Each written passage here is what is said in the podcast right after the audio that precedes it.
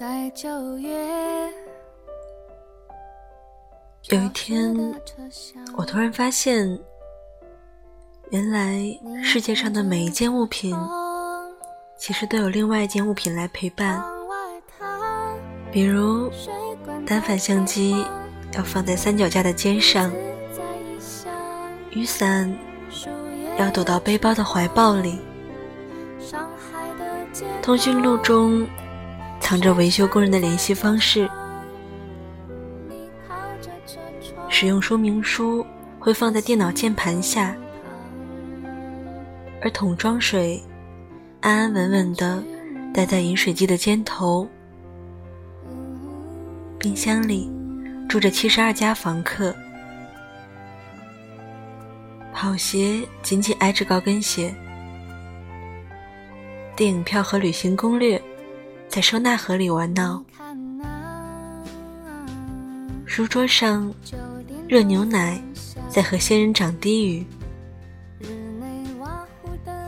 十二点钟声响起，台灯也闭上了眼睛，而我们原本以为自己不需要任何人，但后来才慢慢发现，我们有多么需要一个人来陪伴。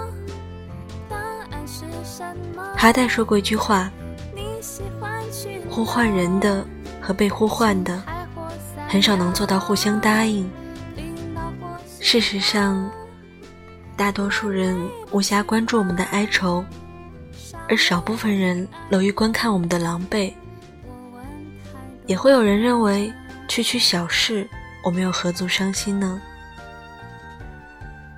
后来我们突然发现，成人的哭泣是隐藏的，是畏缩的。面向自己的，所谓长大，好像就是把怒气和悲伤都揉搓好，自己吞服下，让那一张潮人的笑脸不至于那么僵硬，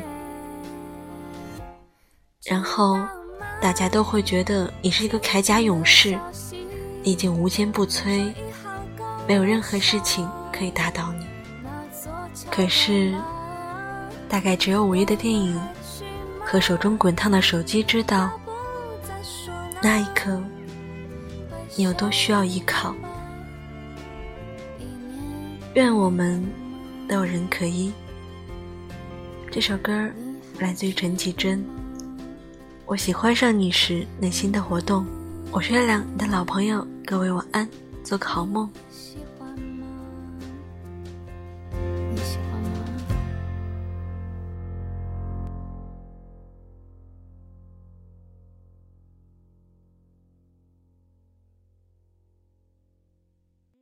出品。